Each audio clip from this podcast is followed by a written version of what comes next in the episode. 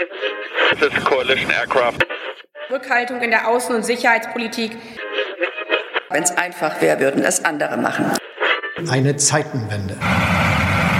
Willkommen bei Sicherheitshalber, dem Podcast zur Sicherheitspolitik. Am Mikrofon wie immer Thomas Wiegold von Augen geradeaus. Ulrike Franke vom European Council on Foreign Relations. Frank Sauer von der Bundeswehr-Uni in München. Und Carlo Masala ebenfalls von der Bundeswehr-Universität in München. Wir zeichnen diese Folge auf am 4. November 2022. Und ja, nach unserem wunderbaren Live-Treffen in München vor ein paar Wochen jetzt wieder remote aus den verschiedenen Ecken der Welt zusammengeschaltet. Ist aber schön. Auch mal wieder so richtig podcasten, wie wir es eigentlich gewohnt sind. Ich finde so, e so echtes Podcasten. Ja. Wir haben auch einen oh. Gast, dazu kommen Ohne Hosen. noch. Das ist das Wichtige dabei. Ohne Hosen. Danke, danke Caro. Franz war, Frank war das ein bisschen viel Kontakt in München.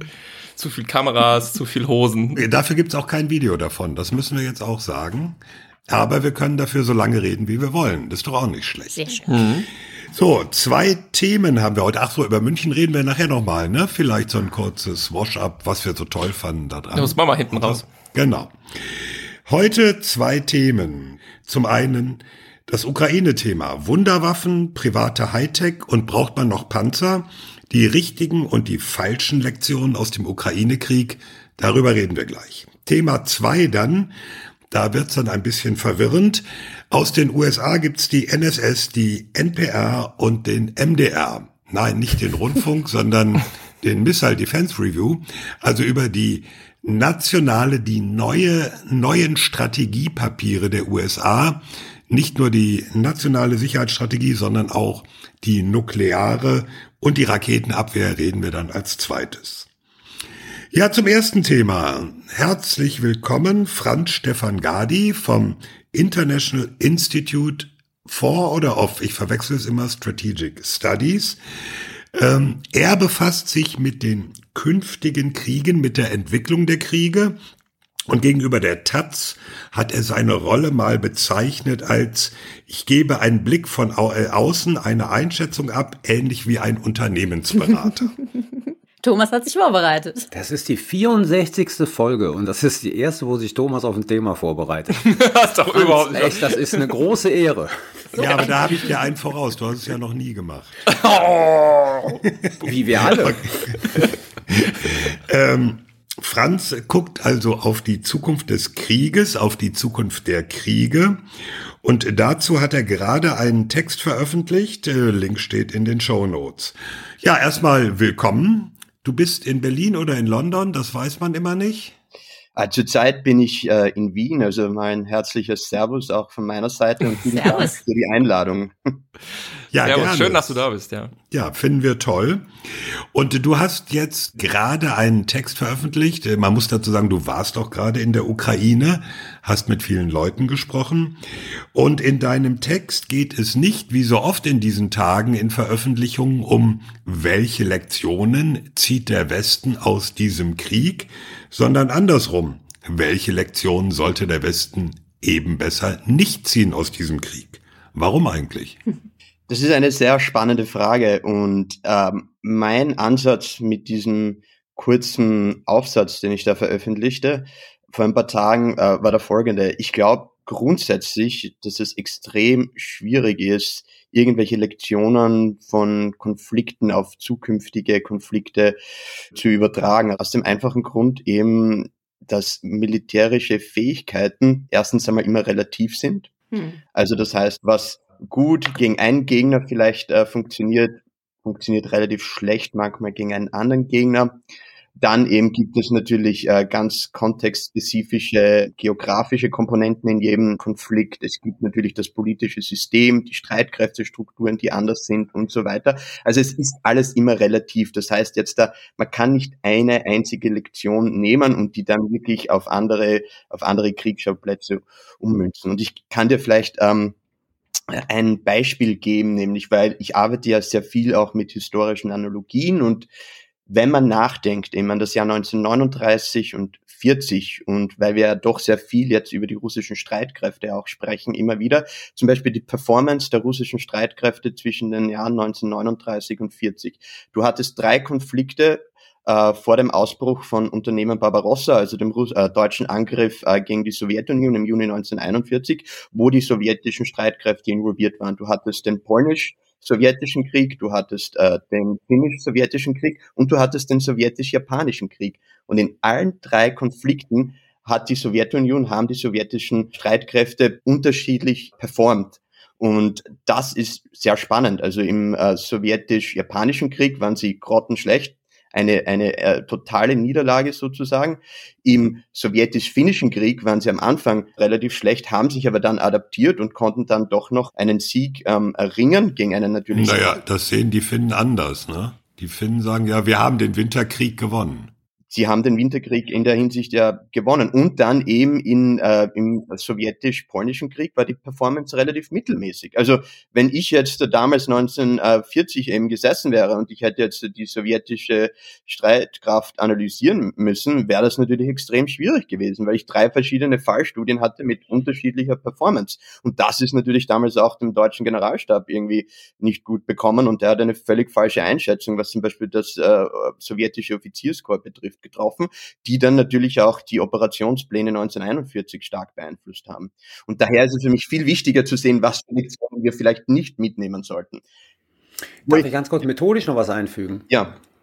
Ähm, also ich teile das, was du sagst. Und es ist ja so, dass wenn man guckt, im Prinzip, welche Lehren kann man ziehen und wie kann man zukünftig operieren, die andere Seite ja genauso ihre Lehren zieht. Mhm. Und von daher ist das ja schon problematisch anzuwenden. Also es ist ja nicht nur sozusagen, dass wir gucken, wie können wir gegen den, ich sag jetzt mal im Falle eines großen konventionellen Krieges gegen die russische Föderation, sondern das ist ja auch ein lernfähiges System, das sich anguckt, was ist schiefgelaufen, was müssen wir sozusagen bei einem anderen Krieg anders machen. Und von daher ist schon die Grenze methodisch erreicht von Lessons Learned.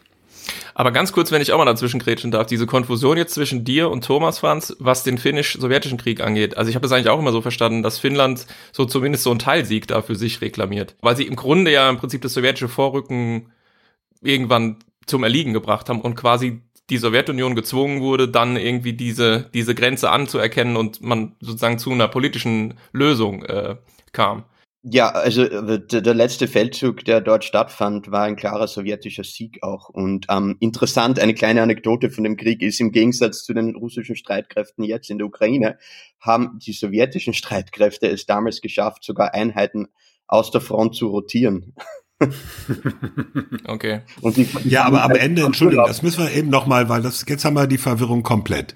Am Ende haben die, äh, hat die Sowjetunion doch ihr Kriegsziel in Finnland nicht erreicht. Äh, äh, äh. Also, das, also ich weiß nicht, ob wir da jetzt in eine historische Debatte abwerten wollen. Also okay, in gewisser Weise schon, weil sie die äh, Mannerheim-Linie ähm, ähm, genau. doch, doch genommen haben und dadurch, also haben sie operativ ihre Ziele erreicht, ob auf strategischer Ebene die Ziele erreicht wurden. Nun ja, das würde ich jetzt bezweifeln, weil natürlich Finnland sich 1941 Deutschland angeschlossen hat mhm. und ähm, also der Russen auch empfindliche Verluste beigebracht hat. Ja, also ich glaube, da könnten wir natürlich jetzt die Nuancen dieser Fallstudie mhm. debattieren natürlich. Gut, das lassen wir dem Historiker-Podcast. Das alles nur deinen Punkt stützt, nämlich, dass diese Analogien schon deswegen nur bedingt tragen, weil man oft nicht mal wirklich sicher ist, was die Analogie ist.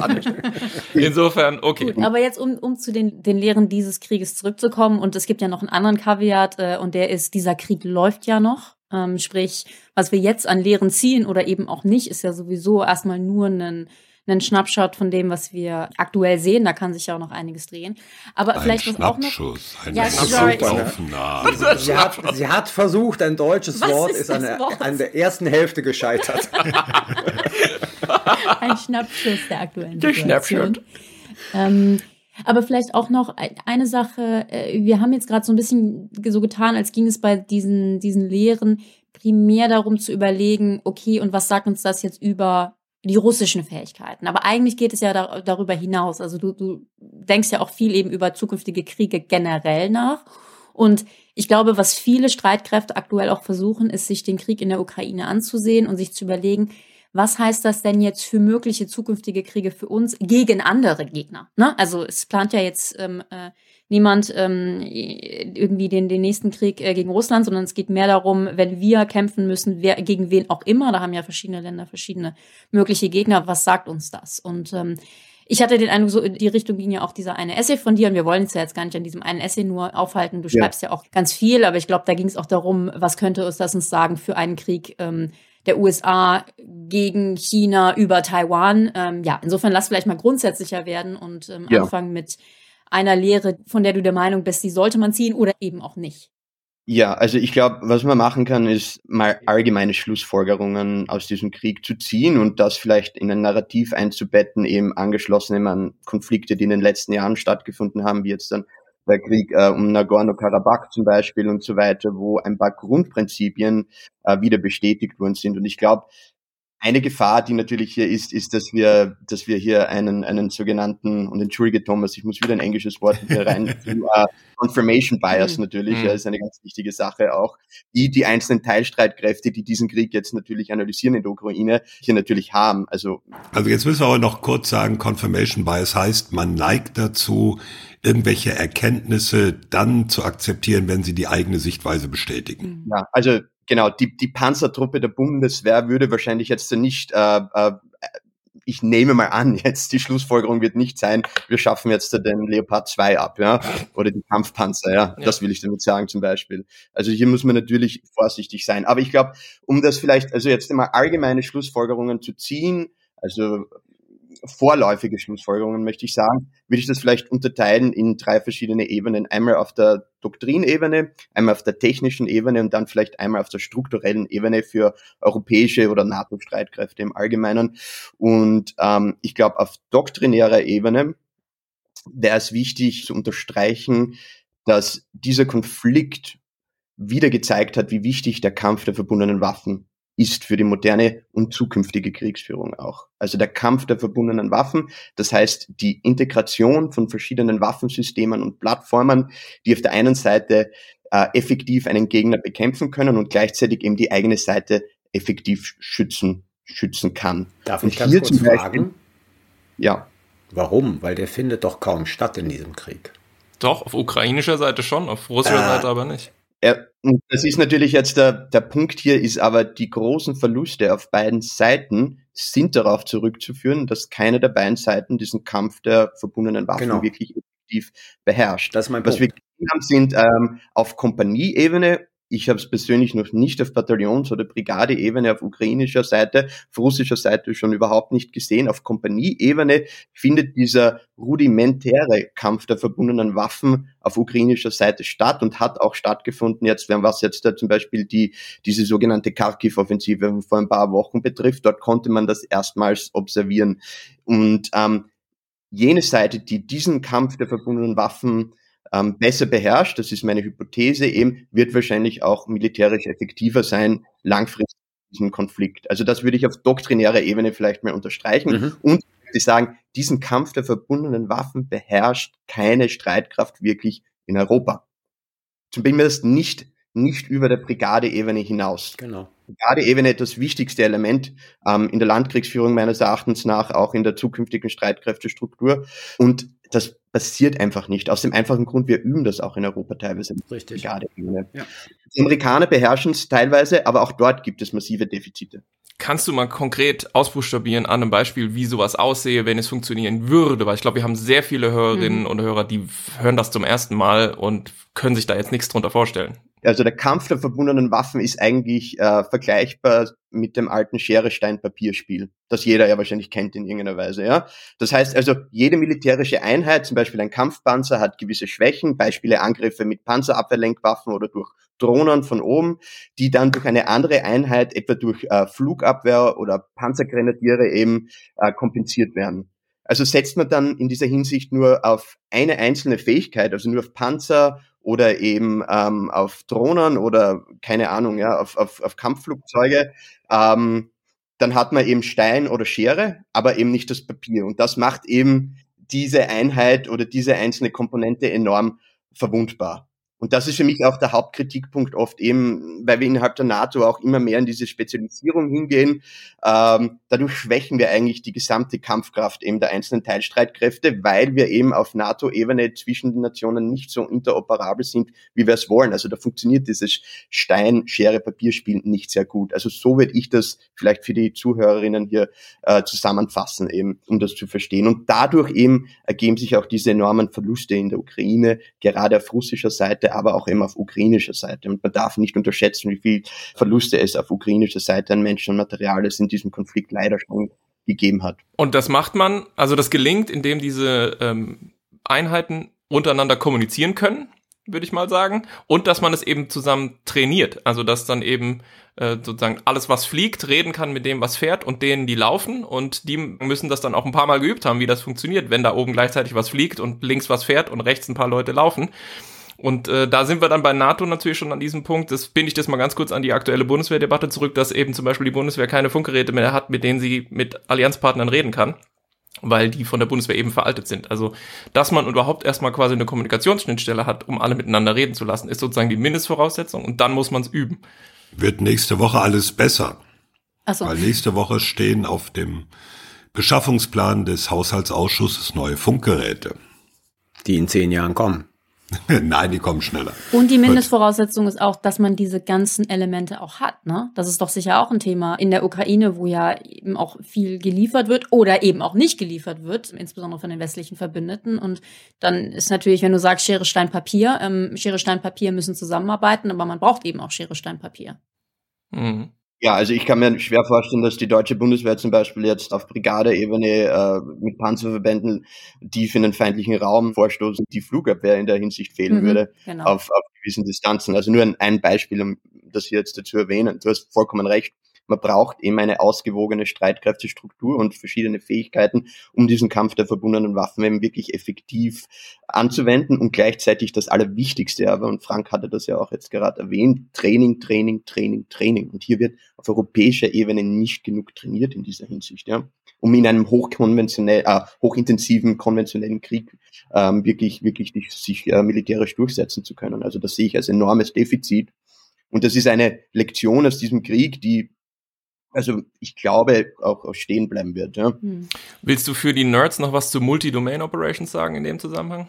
Ach ja, genau. Da, danke, dass du das erwähnst. Ähm, ich weiß ja, Steckenpferde. Das ist so. das, äh, der, der, also das Fundament eben zukünftiger Kriegsführung auf NATO-Ebene, angetrieben von den Vereinigten Staaten, ist der Kampf der verbundenen Waffen, weil eben dieses neue Konzept der Multi-Domain Operations, in den Vereinigten Staaten sagt man eben Joint All-Domain Operations, NATO-Ebene ist Multi-Domain, ähm, ist eben das Fundament diese, dieser Kampf der verbundenen Waffen, was nichts anderes ist als, also umgemünzt auf Multidomain, dass man eben verschiedene Fähigkeiten in den einzelnen äh, Kampfdomänen, also ob es jetzt der See, Land, Luft, Weltraum, dem elektromagnetischen Spektrum oder eben äh, Cyberspace, dass hier immer effektiv diese verschiedenen äh, Fähigkeiten integriert in einen Kampfplan und dadurch eben quasi den Gegner sogenannte multiple kognitive Dilemmas präsentiert und dadurch ihn kampfunfähig macht. Das ist so der Grundgedanke hinter Multi-Domain Operations. Da gibt es eine lange doktrinäre Debatte zu dem Thema, die wirklich also bis in die 70er Jahre zurückgeht, einen starken deutschen Einfluss in den Vereinigten Staaten auch hat, ja, weil da viele Lektionen, also ahistorische Lektionen aus den Jahren 1940 vor allem genommen wurden, ähm, die Performance der Wehrmacht, die dann jetzt umgemünzt eben angewandt wurden eben auf die US Army und so weiter. Also da gibt es eine große Debatte. Ich bin da peripherär involviert auch in den USA in dieser Hinsicht und ähm, Multi-Domain Operations wird kommen in irgendeiner Weise. Das macht eben das Beherrschen des Kampfes der verbundenen Waffen so, so wichtig. Weil wenn man glaubt, es ist jetzt schon komplex, also Luft, Land, See effektiv zu koordinieren für eine größere äh, Aktion eben, sagen wir mal, auf operativer Ebene des Krieges, Zusätzlich hast du noch den Weltraum, um den du dich kümmern musst, das elektromagnetische Spektrum und äh, dann ähm, auch noch Cyberspace. Ja wird sehr komplex werden. Und da kommt dann natürlich dann die Debatte, wo Rike wahrscheinlich mehr weiß als ich, wie man da zum Beispiel eben künstliche Intelligenz und so weiter anwenden kann, um eben Kommandeure, zukünftige Planer eben hier auch zu unterstützen in, mit Entscheidungsprozessen und so weiter, weil das einfach für einen Kommandeur früher oder später, der das Gefechtsfeld überblicken will, zu komplex wird mit diesen verschiedenen Komponenten in den verschiedenen äh, Domänen eben, oder Dimens Kriegsdimensionen, wie man das auch im Deutsch eben nennen will. Hm, ja, Joint All Domain Command and Control heißt das und das ist quasi die, die harte Nuss, die man knacken muss, wie man sowas überhaupt noch irgendwie überschauen kann. Genau. Joint All Domain Command and Control ist einfach die, das Kommunikations, das Command and Control ja. Ähm, ja. Element von dieser ganzen, genau. von Joint All Domain äh, Operations, genau. Ja. ja, und es ist in der Tat eine Diskussion, ob man künstliche Intelligenz nutzen kann, um das eben quasi einfacher zu machen oder vielleicht auch erstmal möglich zu machen, wirklich für die menschlichen. Mit all den Risiken, ähm, die dazugehören. Bitte was? Was ist jetzt, jetzt wollen wir Mit all den Risiken, die dazugehören, genau, ja, genau, sollen Roboter entscheiden, wer stirbt. Okay. Ähm, okay. Äh, ich weiß nicht, ähm, ob du jetzt in deinem, in deinem Denken da auch hin wolltest, aber ich würde ja sagen, dass das jetzt eigentlich die perfekte Überleitung ist, nämlich diese Betonung, Scheine, Sterb, äh, sorry, was hast du gesagt? Ähm, Stein, Schere, Papier, ähm, braucht man alles zu der Frage, Wunderwaffen? Gibt es einzelne Waffen, die irgendwie alles ändern? Ähm, da hast du dir auch Gedanken zu gemacht. Äh, wir haben glaube ich, auch schon gesprochen oder beziehungsweise in den Medien wurde gesprochen über, jetzt kommt die eine Drohne, die ändert alles, jetzt kommt diese lauernde Munition, die ändert alles. Ähm, was ist da dein, dein Fazit aktuell? Wunderwaffen, ja oder nein? Ja, also Wunderwaffen gibt es natürlich nicht. Und oh. das meines Erachtens nach zurückzuführen auf eine äh, kulturelle Komponente in unserem Denken über Konflikte und äh, Technologien, im Allgemeinen im Westen. Und das ist einfach dieser technologische Determinismus. Mhm. Also die Idee eben, dass Technologien wirklich ähm, so prägend und entscheidend sein können, dass sie eben revolutionäre Veränderungen im Leben, also unter anderem auch in der Kriegsführung eben verursachen können. Und ich würde das verneinen und sagen, nein, also Waffensysteme können nur erstens einmal in einem Feldzug, im Krieg, im Verbund gut integriert miteinander funktionieren und dann wirklich ihre höchste Performance liefern. Und zweitens ist es sehr wichtig eben, was es für operative Konzepte hinter diesen Waffensystemen gibt, also dass man diese Systeme auch wirklich effektiv einsetzt. Da gibt es auch sehr viele Beispiele eben in der äh, Kriegsführung, wo eben technologisch äh, fortgeschrittene Systeme falsch eingesetzt wurden von einer, einer Seite und dadurch eben ähm, unterlegen waren der technologisch unterlegenen Seite, die dann andere, innovativere operative Konzepte im angewandt hat. Und, Hast du da mal ein konkretes Beispiel? Panzer 1916. Naja, also da gibt es viele, also äh, viele, viele Beispiele. Zum Beispiel, also wenn du dir die deutsche Panzerwaffe in den späten 30er Jahren, Anfang 40er Jahren anschaust, ähm, im Vergleich eben jetzt zu den französischen Modellen, da war zum Beispiel ganz klar eben, dass die französischen Modelle, jetzt was den Frankreich-Feldzug vom Mai, Juni 1940 betrifft, überlegen waren. Und ähm, die Deutschen haben hier dennoch in vielerlei Hinsicht äh, relativ schnell einen Sieg innerhalb von sechs Wochen davon getragen. Das gleiche gilt auch für die ersten zwei Jahre des Russland-Feldzuges. Also die Panther äh, Tiger, Königstiger und so weiter sind ja erst in den letzten Jahren des Zweiten Weltkriegs auf deutscher Seite zum Einsatz gekommen. Und hier war auch die Performance zum Beispiel der sowjetischen Panzerwaffe, weil sie falsch eingesetzt wurde, der Deutschen eben unterlegen. Das geht auf Artillerie zurück auch. Also die gesamte deutsche Artilleriewaffe im Zweiten Weltkrieg wurde ja sträflichst vernachlässigt an allen Fronten. Und hier waren die Alliierten von Anfang an, von 1939 weg, also haushoch den Deutschen auch ähm, überlegen. Und dennoch haben sie es geschafft, also so große Teile Europas eben zu besetzen. Also es gibt hunderttausende Beispiele hier, wo, wo diese technologische Komponente eben nicht die große Rolle spielte, wie wir es vielleicht heutzutage denken. Und da gibt es einen guten Spruch aus dem 19. Jahrhundert, aus den Kolonialkriegen der Europäer, vor allem in Afrika. Damals gab es ja die sogenannte Maxim Gun. Das ist ein mhm. Vorläufer des jetzigen Maschinengewehrs. Und, und da gibt es diesen Spruch von einem britischen Dichter, der meinte, whatever happens, also am Schlachtfeld, whatever happens, was immer auch passiert am Schlachtfeld, we have got the Maxim gun, also wir haben das Maxim Maschinengewehr, and they have not. Und die haben es nicht. Und damit wurde dieser, für mich ist das der beste, die beste Zusammenfassung für diesen technologischen Determinismus, der eigentlich unsere ganze Kultur seit langer, langer Zeit prägt.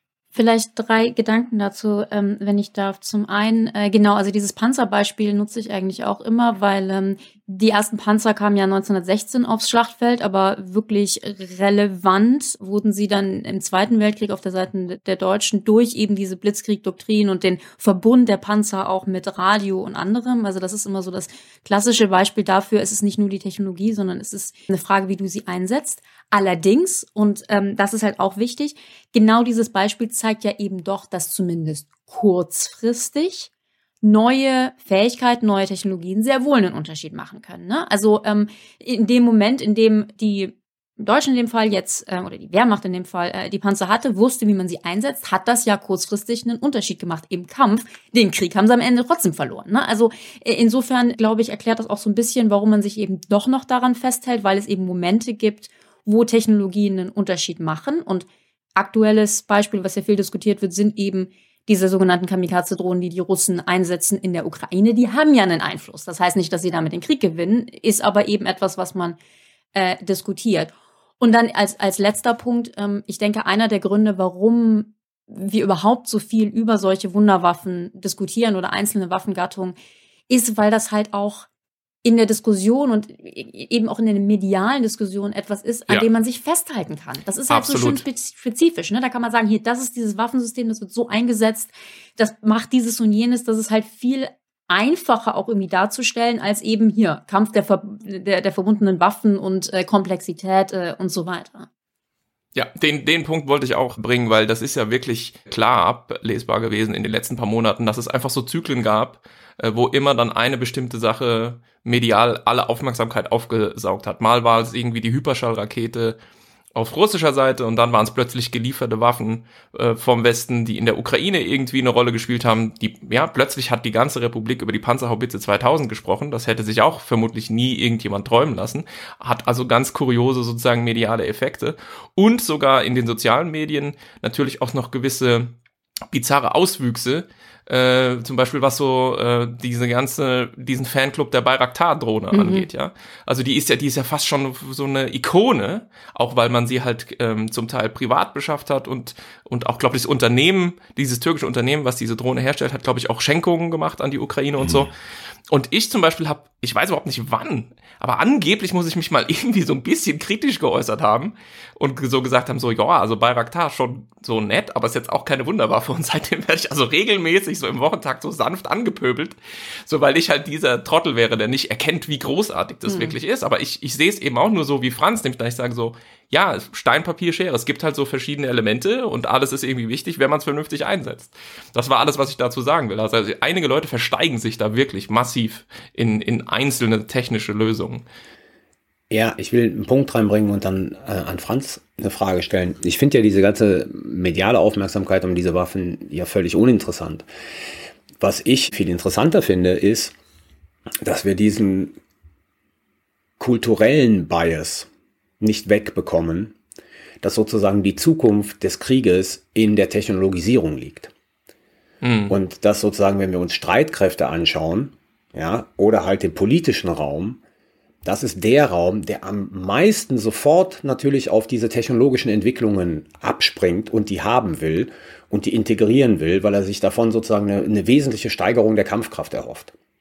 Und das ist, wie Franz gesagt hat, wichtig, aber nicht entscheidend, weil entscheidend sind die anderen Fragen, wie du es einbindest, wie du es nutzt, etc. pp. Aber wir kriegen im westlichen Raum, ich kenne mich zu wenig im asiatischen Raum aus oder äh, irgendwo anders, aber in diesem transatlantischen Raum kriegen wir im Prinzip seit Jahrzehnten diesen Bias nicht weg, zu sagen, was immer da entwickelt wird, wir brauchen es, wir müssen es haben, weil das ist sozusagen die Advantage we have on the battlefield. Und ganz stark getrieben natürlich, ich meine, gefechterverbundenen Waffen, Multi-Domain Operation, bin ja ein bisschen älter, so wie Thomas. Wir erinnern uns noch an die Wimmelbilder von äh, Effect-Based oder wie ist das nochmal? Joint Joint Effect-Based Effect Operations. Operations. Effect-Based Operation. Da hast du Bilder vom Pentagon präsentiert bekommen, wo du gesagt hast, wer zum Teufel soll das alles handhaben? Diese ganzen Linien und Ebenen, die da sozusagen, und das ist schon 25 Jahre her. Das Problem stellt sich heute genauso wieder. Aber es ist halt dieser Glaube, dass dadurch der Sprung nach vorne geschafft wird.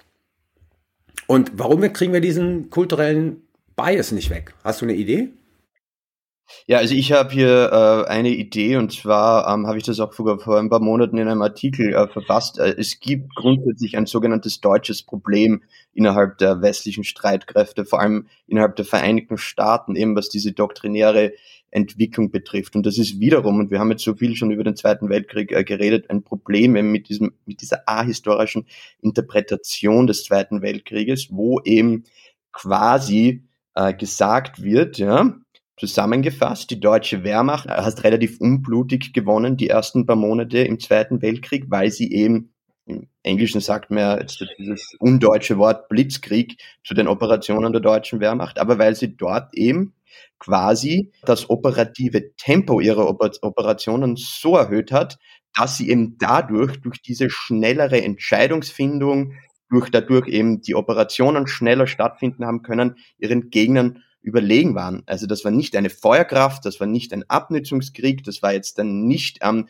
ein frontaler Angriff mit voller Gewalt, sondern es war einfach ähm, äh, eine Überlegenheit im Entscheidungsprozess, eben unterstützt durch Technologien. Rike hat ja schon mal die Funkgeräte angesprochen und so weiter die letztendlich der Wehrmacht es ermöglichten, Europa zu überrennen. Und diesen Bias, der wurde in den 70er Jahren ganz stark von den Amerikanern, vor allem von der US Army aufgegriffen und über die gesamte NATO quasi drüber gestülpt, wo man immer wieder geschaut hat, wie können wir den Gegner besiegen, ohne ihn wirklich zu vernichten.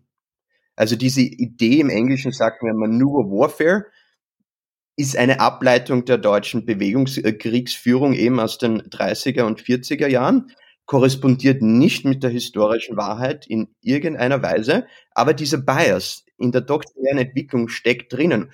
Und das Fundament davon ist eben überlegene technologische Fähigkeiten. Und ich möchte aber noch einen letzten Punkt sagen.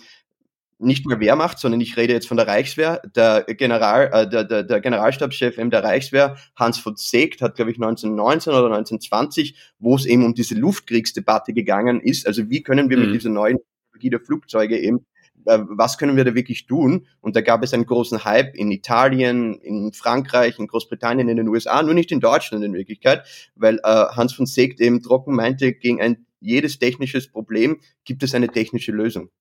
Und in der Hinsicht hat er recht. Ja? Also wenn wir nur auf technischer Ebene uns diesen Konflikt, Konflikte anschauen, dann früher oder später wird unsere technische Lösung auch ihre Grenzen erreichen. Und das, und, wenn ich schon unterbrechen darf an der Stelle, das führt uns wieder in Gegenwart und Zukunft zurück mit Blick auf diese ganze Diskussion um künstliche Intelligenz, weil der Fehler, der gemacht wird, ist jetzt zu sagen, wir gießen diese ganze magische KI-Soße über alles drüber und die macht genau das, was du beschrieben hast, nämlich im Kern, darum geht's ja, das Beschleunigen von Abläufen.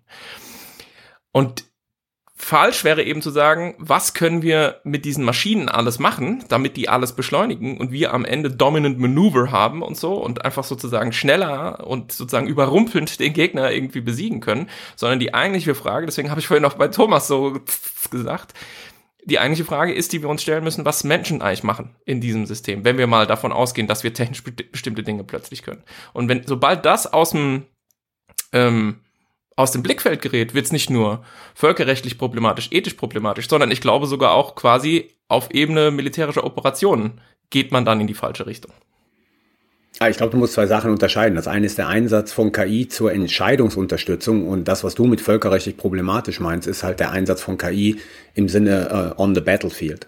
Aber das ist ja alles eins. Also wenn wir Joint, äh, wenn der Multi-Domain geht ja auch sehr viel um, um die Frage Entscheidungsunterstützung. Also ja, ja, aber das ist ja alles Teil eines Entscheidungskreislaufs. Die Frage ist sozusagen, wo wir, wo, wo wir uns befinden. Also ein bisschen weiter vorne, wo es nur sozusagen um, um Identifizieren von Zielen geht, oder um hinten, wo im Grunde dann geschossen wird.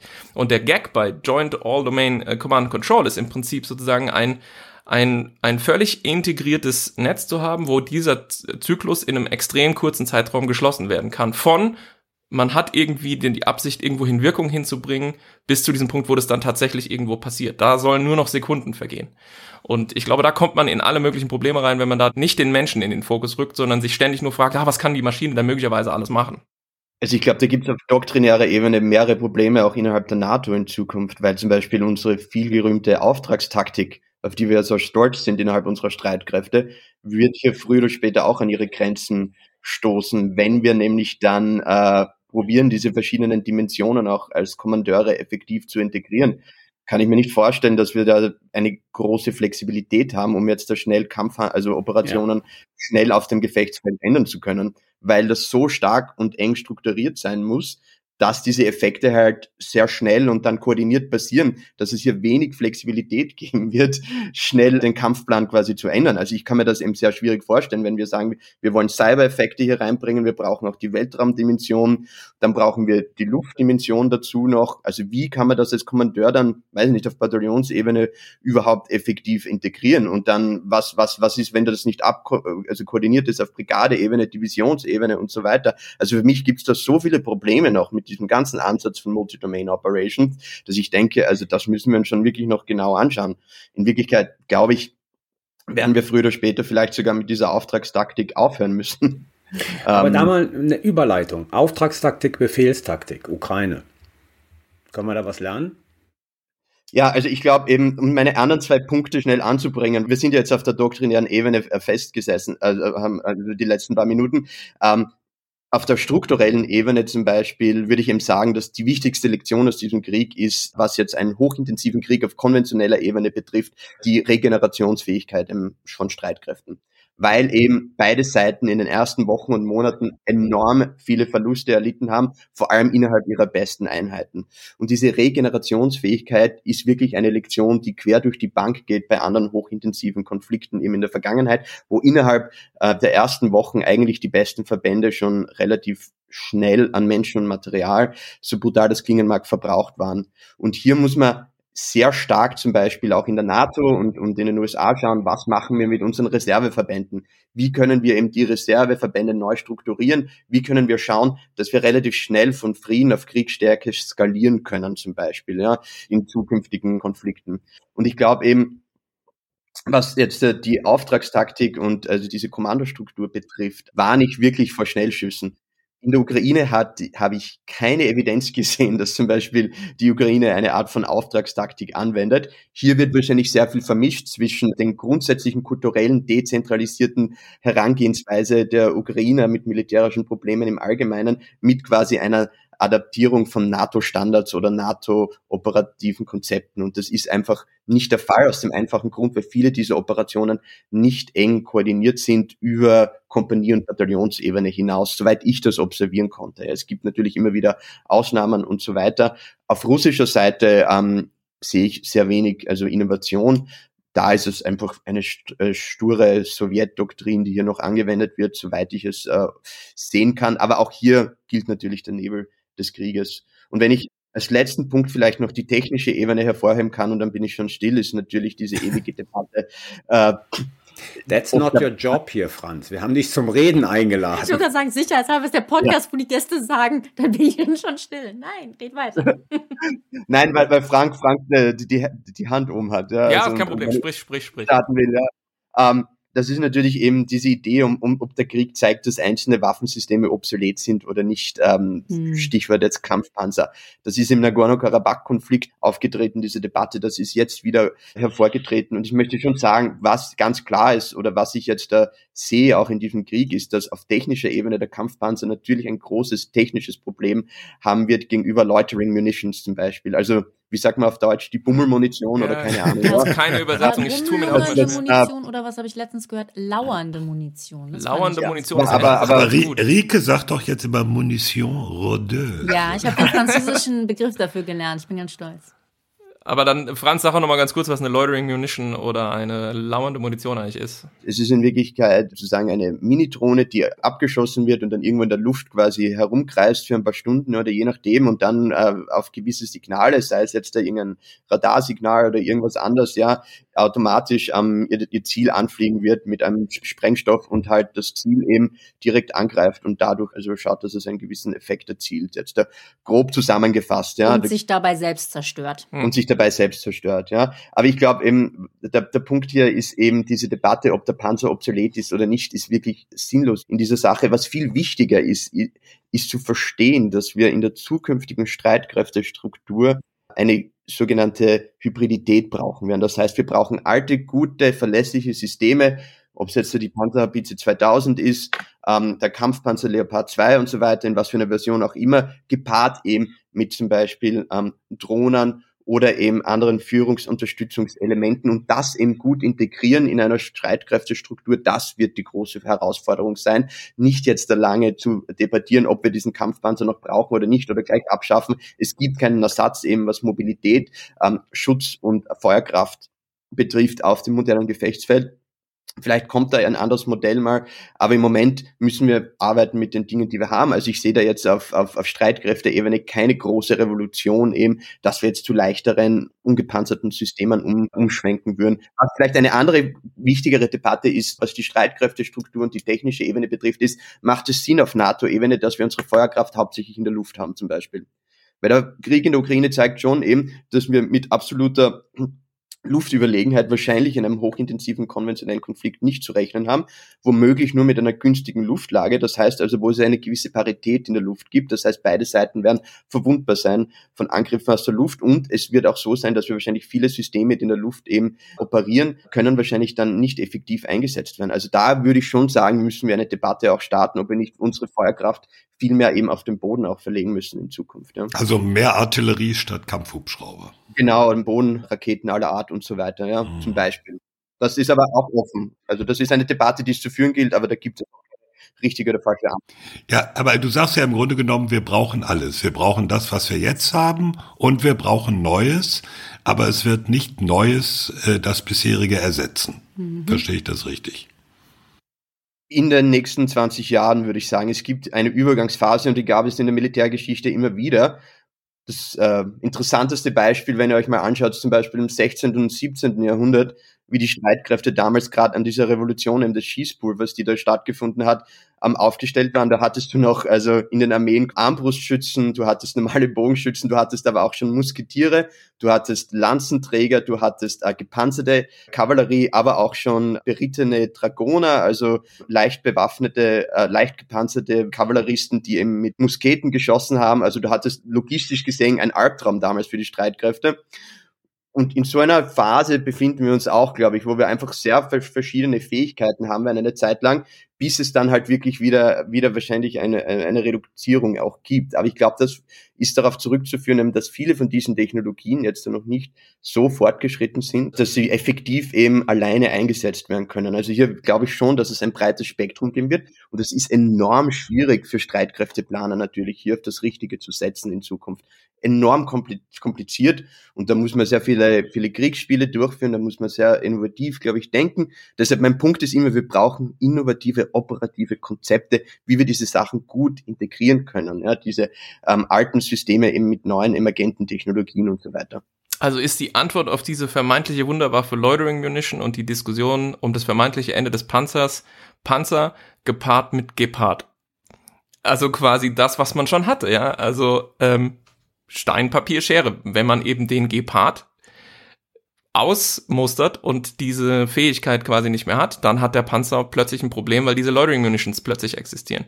Aber die sind ja relativ leicht abzufangen.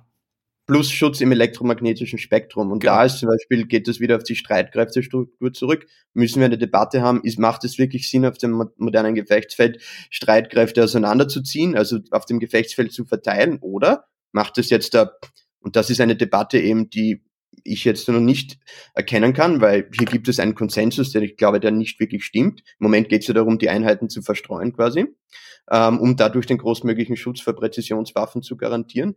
Ich glaube, vielleicht müssen wir in Zukunft wieder überlegen auf taktischer Ebene, dass wir Verbände zusammenziehen. Das heißt eben, wir werden wieder die Kräfte für, für offensive Operationen massieren müssen, unsere Panzerverbände, weil sie eben einen Schutzschirm brauchen eben, was du jetzt sagst, für Kurzstrecken, Mittelstrecken, Flugabwehrsysteme, aber vor allem darüber stülpen müssen wir einen Schutz im elektromagnetischen Spektrum auch, ja, um vor diese Drohnen zu schützen. Wenn wir die Einheiten zu weit auseinanderziehen, können wir einzelne Einheiten einfach nicht schützen und wir werden nicht das Geld haben, um das gesamte Gefechtsfeld eben dadurch abdecken zu können. Und das ist eine indirekte Lektion auch in der Ukraine, weil da eigentlich sehr kleine Verbände aufgeteilt auf geografisch großen Distanzen sich bekämpfen und hier gibt es immer wieder Lücken, die eben Stichwort DP2 ausgenutzt werden. Diese Drohne sollte eigentlich nicht mehr fliegen, wenn man äh, an eine gut integrierte russische Raketen- und Flugabwehr denkt, ja, aber es gibt solche großen Lücken, weil eben die Einheiten so auseinandergezogen werden auf dieser 1000 Kilometer langen Front, dass es da immer wieder Möglichkeiten gibt, durchzustoßen. Und das ist auch eine Debatte, die es eben wirklich zu führen gilt, glaube ich, auf, auf, auf NATO-Ebene innerhalb ähm, Europas, innerhalb der Streitkräfte, ja. Ich will nochmal auf einen anderen Punkt raus, und zwar dieses, dass wir dazu neigen, so bestimmte Dinge auf die Ukraine zu projizieren, wie zum Beispiel die offensichtlich fehlgehende Annahme, dass da Auftragstaktik ganz wunderbar umgesetzt würde, was ich mir selber auch angreifen müsste. Habe ich auch eine ganze Weile äh, sozusagen irgendwie diesen Eindruck hatte ich. Und ich glaube, das hat auch viel damit zu tun, wie der Informationsraum halt strukturiert ist. Die Ukraine ist nun mal extrem gut darin, diese sozusagen Nachricht zu formen, die wir hier empfangen und ja, formt dieses Bild sehr stark, dieses Konflikts, das wissen wir ja. Ähm, und da du jetzt vor Ort warst und dir ein Bild gemacht hast, nochmal ganz konkret die Frage. Unterschätzen wir systematisch hm, die Verluste der Ukraine und überschätzen wir systematisch die Erfolge? Ich kann da leider keine allgemeinen Schlussfolgerungen dir präsentieren, weil ich habe eine kleine Einsicht gehabt, wirklich nur einer einzigen Front. Ich habe auch die meiste Zeit mit einer Einheit verbracht. Ich habe wenig Einsichten zum Beispiel, was die ukrainische Luftwaffe betrifft, wenig Einsichten, eben, was die ukrainischen Panzerverbände betrifft. Ich kann die Frage nicht in der Hinsicht in wirklich beantworten. Ich glaube aber, dass es eben, also jetzt ich kann Konturen erkennen, sagen wir so, dass wir hier natürlich unser eigenes Narrativ unterstützt von einer sehr gezielten und guten ukrainischen Informationskriegsführung ähm, dem ganzen Krieg überstülpen und dadurch eben nicht ein objektives Bild eben des Kampfgeschehens eben erhalten im Westen. Und ich glaube, der Schwerpunkt, der Schwerpunkt, wenn wir jetzt an Clausewitz denken, der ukrainischen Kriegsführung, ist die westliche Meinung. Weil, wenn es diese westlichen Waffenlieferungen nicht gegeben hätte, und wenn die nicht in derartiger Stärke angelaufen wären, dann hätte es wahrscheinlich ein ähnliches Bild wie im sowjetisch-finnischen Krieg gegeben, dass eben im Mai äh, oder Juni letzten Jahres, äh, dieses Jahres eben die, die ukrainische Munition einfach verbraucht worden wäre und die hätten das Defizit nicht aufholen können alleine, weil eben su sukzessiv auch die ukrainische Rüstungsindustrie über die letzten Monate zerstört wurde.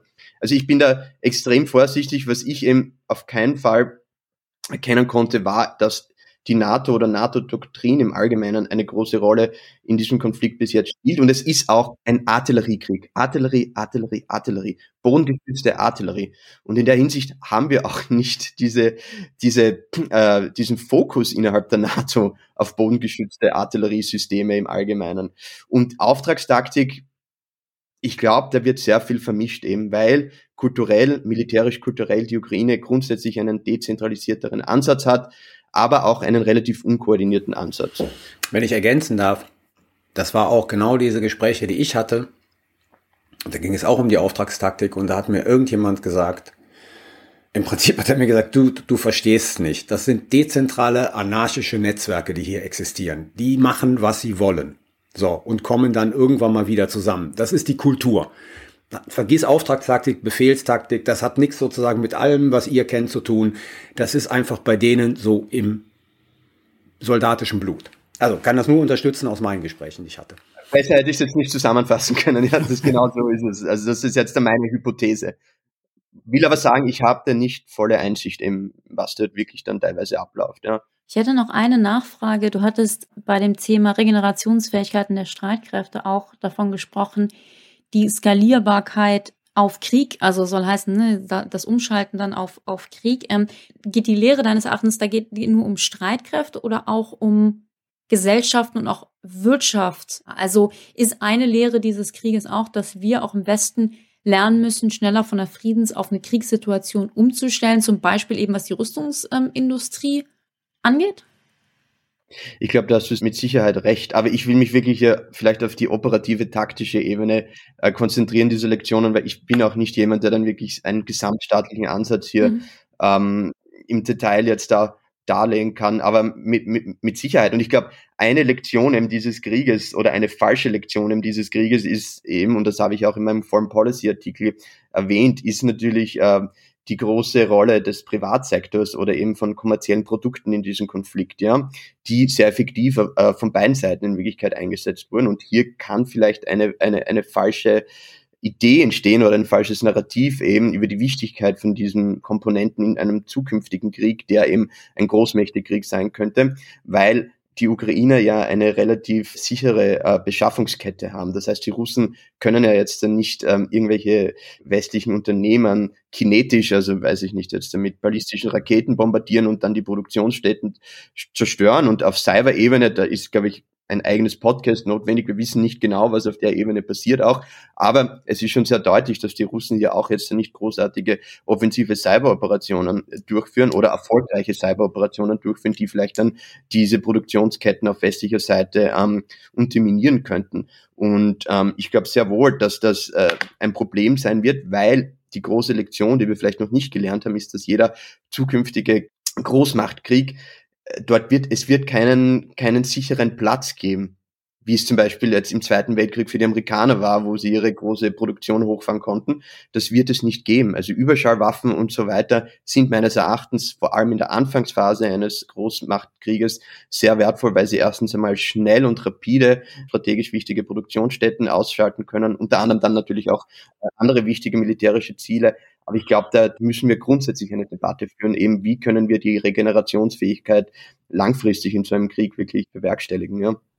An der Stelle möchte ich da mal reingehen. Du hast es schon angedeutet. Jetzt muss der Name Elon Musk fallen und Starlink.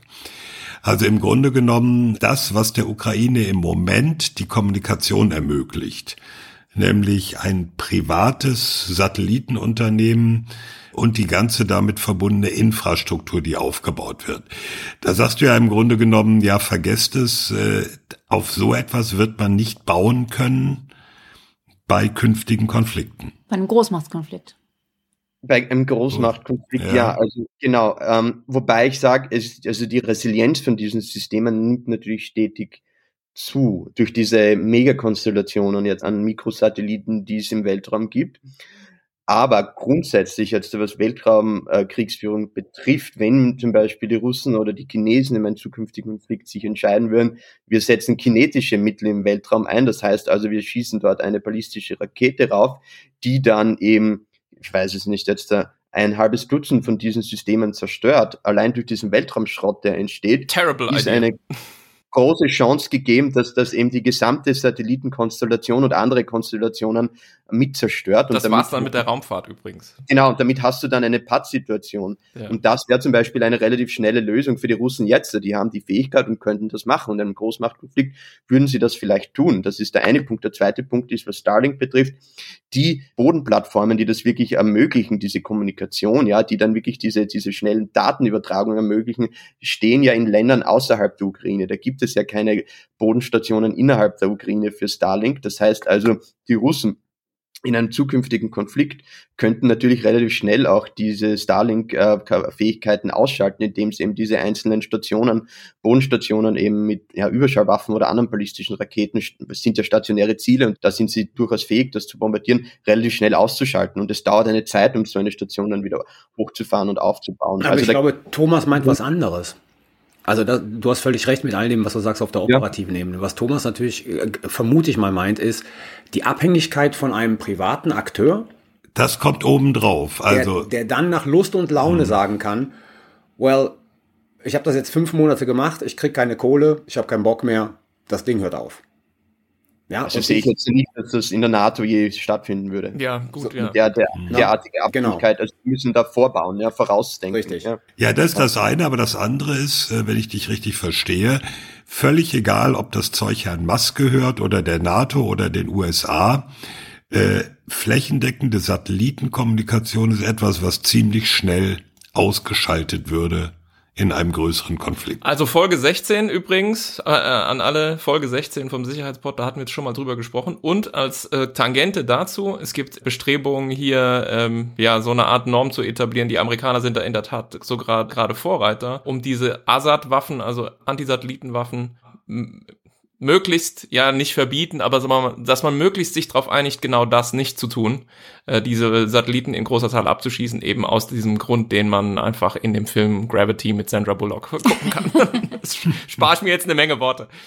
Aus diesem Grund wird es in Zukunft viel wichtiger auch werden, offensive Cyberfähigkeiten zu entwickeln, eben weil wir werden von einer kinetischen auf eine nicht kinetische Ebene übergehen, was eben die Weltraumdimension betrifft. Das heißt also nicht nur äh, Cyberfähigkeiten, aber eben auch äh, elektronische Kriegsführung, um diese Satelliten eben langfristig auszuschalten. Gleichzeitig gibt es natürlich technische Ansätze, die hier angedacht werden und die schon sehr fortgeschritten teilweise sind. Also zum Beispiel im Bereich der Quantum-Sensorik die meines Erachtens nach vielleicht früher oder später einen Ersatz für teilweise mhm, militärische stimmt. Satelliten sein könnten. Aber wie gesagt, das äh, ist jetzt noch nicht derartig weit entwickelt, dass das großflächig eingesetzt werden kann, beziehungsweise gibt es da große Probleme eben, was jetzt die, ja, also dass man das äh, produktionsmäßig eben flächendeckend ähm, produzieren, also, also einsetzen könnte auch, ja. Franz, mal so als Schlussfrage. Wenn ich dich frage, was sind die wichtigsten drei Schlussfolgerungen, die du ziehen würdest aus deiner Beschäftigung mit dem Ukraine-Krieg für die Zukunft? Was würdest du sagen? Also ich glaube, mein erster Punkt wäre einfach, dass die Fähigkeit zum Kampf der verbundenen Waffen innerhalb der europäischen Streitkräfte und der NATO stetig weiterentwickelt werden muss. Das ist ein grundsätzlicher Punkt, glaube ich, weil er eben auch, wie ich bereits erwähnte, Multi-Domain Operations betrifft, also die zukünftige Kriegsführung äh, der NATO, des westlichen Bündnisses und so weiter. Das wäre der eine wichtige Punkt. Der zweite wichtige Punkt wäre die rapide Skalierbarkeit von Frieden auf Kriegsstärke innerhalb europäischen Streitkräfte. Das müsste durch eine adäquate Struktur, unter anderem eben, die beinhaltet, dass es viel mehr reguläre Trainingseinheiten gibt, Brigadeebene und über die Brigadeebene hinaus.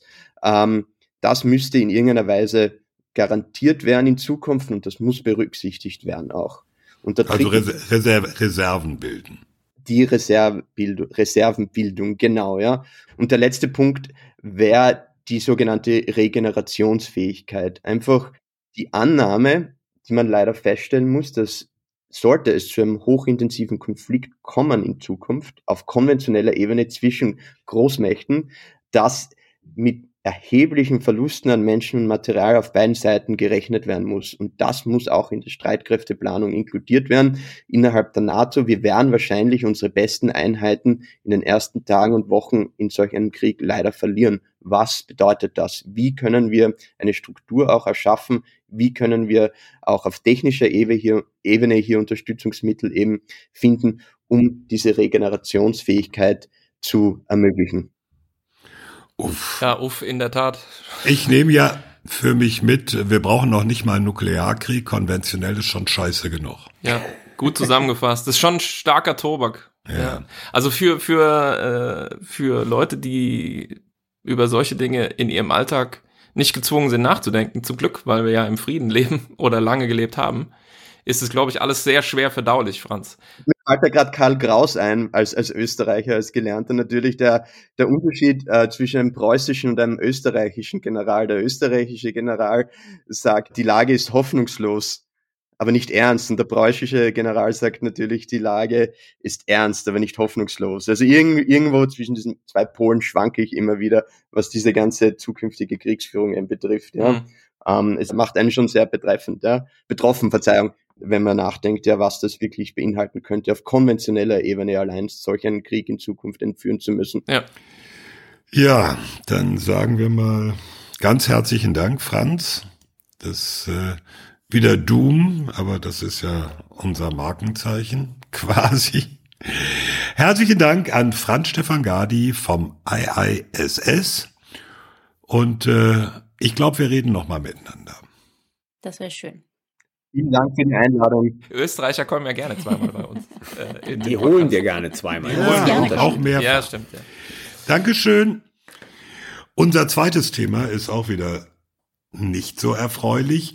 Wir reden jetzt, ja, es ist erstmal so eine Buchstabensuppe. NSS, NDS, MDR, äh, NPR. Da geht's um Sicherheitsstrategie der USA. Der neue Fanta 4 Song. Nee, eben nicht. Das wäre ja noch lustig. Es ist leider nicht so lustig.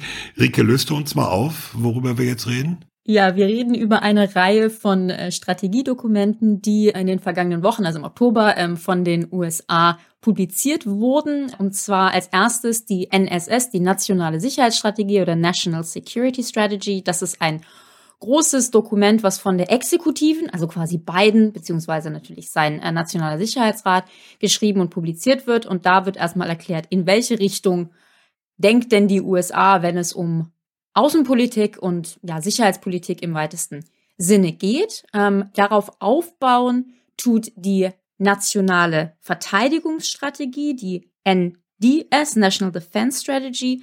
Die wird publiziert vom amerikanischen Verteidigungsministerium, äh, DOD. Und die ist rausgekommen und beinhaltet quasi noch zwei andere Dokumente, nämlich die nukleare Posture Review ähm, Nuclear Posture Review. Frank lacht schon wieder, weil ich halb Englisch, halb Deutsch mache. Ich lach mal Carlo Faxen. Ach so.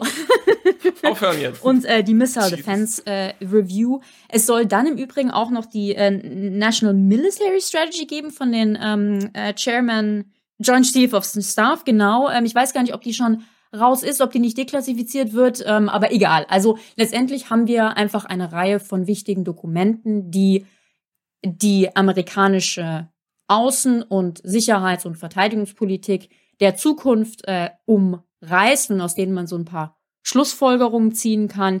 Was halt wichtig ist, ist, das, über das wir reden, das sind jetzt die öffentlichen Dokumente. Und weil diese Dinge öffentlich sind, sind das natürlich vor allen Dingen Kommunikationsstrategien. Also das wird veröffentlicht, damit Partner und Gegner gleichermaßen das lesen und daraus ihre Schlussfolgerungen ziehen. Alles, was spezifischer ist, ist natürlich klassifiziert. Ähm, wenn ich mich nicht irre, gibt es einen, einen Classified-Teil von der National Defense Strategy, bin ich mir nicht sicher, aber also es gibt natürlich ne, einfach Dinge, die wir jetzt hier nicht äh, wissen. Insofern, es ist eine Kommunikationsstrategie, über die es sich zu sprechen lohnt. Und ähm, vielleicht, ich kann mal kurz anfangen, wenn ihr wollt, nationale Sicherheitsstrategie, also das erste Papier, was rausgekommen ist, was quasi so der Überbau von dem Ganzen ist. Das äh, wurde publiziert, ich glaube, am 28. Oktober ist es richtig, aber im Oktober auf jeden Fall, ist äh, 48 Seiten lang. Und was hier die, die Autoren quasi sagen, ist, dass für die USA es in dieser, wie sie sagen, sehr entscheidenden Dekade zwei Hauptherausforderungen gibt. Und die erste Herausforderung ist der strategische Wettbewerb, ja letztendlich die, die Welt der postkalten Kriegsära zu definieren und, wie Sie sagen, eine offene, prosperierende, ähm, sichere Welt zu garantieren. Und hier ist der strategische Wettbewerb quasi zwischen, ja, eigentlich den USA auf der einen Seite, beziehungsweise den USA und den anderen Demokratien auf der einen Seite, gegen, und das ist ein schönes Zitat, Mächte, die autoritäre Regierungsform mit revisionistischer Außenpolitik verbinden. Also Powers that layer authoritarian governance with a revisionist foreign policy. Das ist, geht also in die Richtung Demokratien gegen Autokratien, aber noch nicht so ganz. Da kann ich gleich noch was zu sagen. Und wir fragen mal, was die Türkei für eine Rolle dabei spielt. Genau, ähm, also das ist die erste ähm, Herausforderung, dieser strategische Wettbewerb, ob ja, der Zukunft des internationalen Systems und wer das bestimmen soll. Und dann die zweite Herausforderung sind die gemeinsamen Herausforderungen für die Welt, nämlich Klimawandel, Pandemien, auch Inflation wird genannt. Also all diese Dinge, die letztendlich die Welt als Ganzes und alle angehen. Und hier wollen die USA eben ja mit anderen zusammenarbeiten, Koalitionen mit anderen Staaten äh, bilden. Und meines Erachtens, ähm, was diese Strategie letztendlich versucht, ist so ein bisschen die Quadratur des Kreises. Sie sagen nämlich, dass die USA einen zweigleisigen Ansatz verfolgen wird. Also um einen, im, der einen Ansatz ist zu sagen, wir arbeiten mit allen Ländern, auch unseren Wettbewerbern, die bereit sind, konstruktiv diese gemeinsamen Herausforderungen anzugehen innerhalb einer regelbasierten äh, Weltordnung. Und im anderen Ansatz sagen sie, sie arbeiten mit den anderen Demokratien zusammen, ja, um letztendlich den Wettbewerbern gegenüberzutreten. Und das ist meines Erachtens so die große Herausforderung der nächsten Dekade, denen die USA sich gegenübersteht, dass sie sagen, ja, wir wollen gegen China vor allen Dingen und andere Autokratien, die eben die Weltordnung verändern wollen, wollen wir uns gegen die wollen wir letztendlich kämpfen und, und unsere Sicht der Weltordnung ähm, aufrechterhalten. Aber gleichzeitig gibt es eben mit Klimawandel und anderen Herausforderungen, wo man auch mit ihnen zusammenarbeiten muss. Und das gleichzeitig zu machen, ist eine, eine große äh, Herausforderung. Ja, ist es die erste National Security Strategy, in der explizit vom Investieren zu Hause mit Blick auf die eigene Demokratie die Rede ist? Ich glaube ja. Das ist ein super Punkt, genau. Ich finde das Interessanteste, also da ist wenig Überraschung drin an dieser National Security Strategy. Ich finde das Interessanteste, dass das erst, erste Zweite. Kapitel, also nach der Einleitung, Part 2, also nach der Einleitung, Part 2, ja, ja sich sehr intensiv und auch sehr lange im Prinzip mit Restoring Democracy mhm. at Home Demokratie zu beschäftigt. Hause wiederherstellen oder bewahren. Genau, der, der Einsicht sozusagen, man kann halt nur eine den USA dienende Außen-, Sicherheits- und Verteidigungspolitik äh, betreiben, wenn die demokratischen Grundlagen zu Hause wiederhergestellt werden. Das sieht ja halt düst, düster aus, ne? Genau, was Polarisierung der Gesellschaft und so weiter mhm. und so fort, also das äh, ökonomischer Wohlstand, pipapo und bla bla bla. Und das finde ich schon sehr erstaunlich, weil ich kann mich nicht daran erinnern, also ich meine, dieses Restoring Democracy at Home ist nicht jetzt von der Biden-Administration, sondern kommt, glaube ich, schon aus der Clinton- oder Obama-Administration. Also der, der Spruch ist sozusagen nicht neu, aber dass es in der National Security Strategy zumindest so extensiv behandelt wird und an so prominenter Stelle, ist meines Erachtens neu und zeigt sozusagen die Wahrnehmung dieser Administration über die Grundlagen mhm. amerikanischer Außenpolitik. Nämlich die zunächst einmal, amerikanische Stärke ist zunächst einmal im Inneren und das muss wiederhergestellt werden, damit sie sozusagen sich im Äußeren entfalten kann. Ich habe mich an was anderem gestoßen. Also absolut richtig, dass das ein wichtiger Punkt ist, aber ich habe mich an was anderem gestoßen. Und zwar spricht diese Sicherheitsstrategie eben viel von der äh, regelbasierten Weltordnung. Wenn ich mich nicht täusche, sprechen sie gar nicht vom, von der Liberal World Order, also liberalen Weltordnung, sondern es geht erstmal um regelbasierte Weltordnung.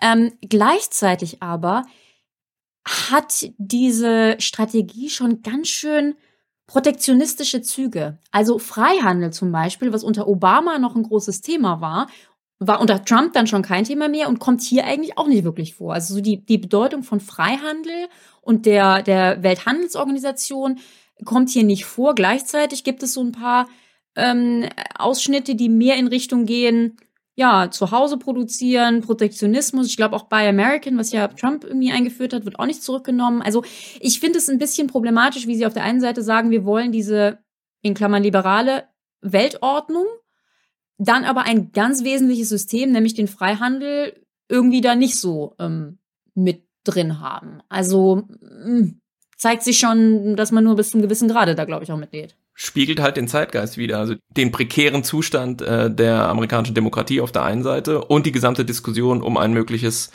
Entkoppeln oder wie auch immer man es äh, genau. ja sprachlich fassen will von China, also zumindest mhm. ein Reduzieren der Abhängigkeiten von China.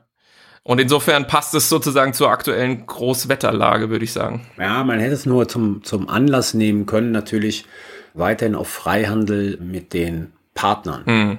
ähm, zu insistieren. Also ich gebe dir recht, man kann jetzt nicht Freihandel irgendwie groß weiterhin da draußen ähm, verkünden, wenn man gleichzeitig dabei ist, seine Abhängigkeiten von China zu reduzieren. Aber es gibt ja halt noch mehr als China. Und da ist durchaus Freihandel ja, noch ein aber Thema. selbst zwischen mhm. Europa und den USA, also selbst transatlantisch ist es ja nicht unumstritten. Also es macht ja Sinn, dass man Freihandel nicht mehr so hoch hängt, wegen dem, was Frank gesagt hat, nämlich der Entkopplung von China. Also dann kann man nicht Freihandel fordern als sozusagen Prinzip für die äh, Weltwirtschaftsordnung, aber man hätte durchaus Freihandel erwähnen können als Thema für regionale Partner, weil da ist es ja noch immer so ein Punkt. Also die Beziehungen zu Lateinamerika, die Beziehungen zu, zu den Partnern in Afrika und die Beziehungen in Europa.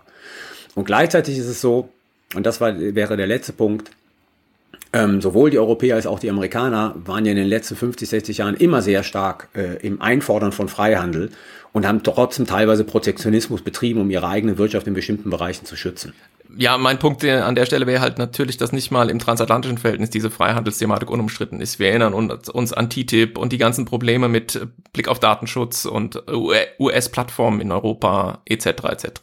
Also insofern, ähm, ja, wie gesagt, also wäre unser Fazit, dass die nationale Sicherheitsstrategie der USA, die neue, keine großen Überraschungen bereithält, oder? Rike? Ich, ja, also so richtig überrascht ähm, hat mich wenig. Für mich ist das so eine Strategie, ich würde die zusammenfassen unter Ja, aber. Also ja, wir wollen oder wir sind im strategischen Wettbewerb, aber wir müssen auch zusammenarbeiten mit China und Co.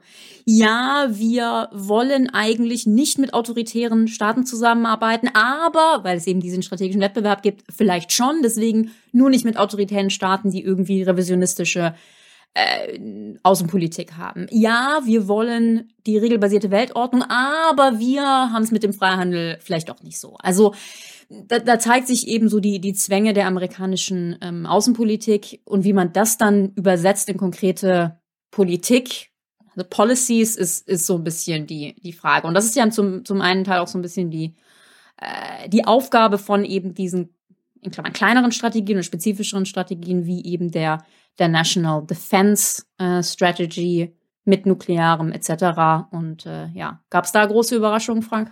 Keine sonderlichen. Also ähm, die Nuclear Posture Review ist ja Teil der National Defense Strategy.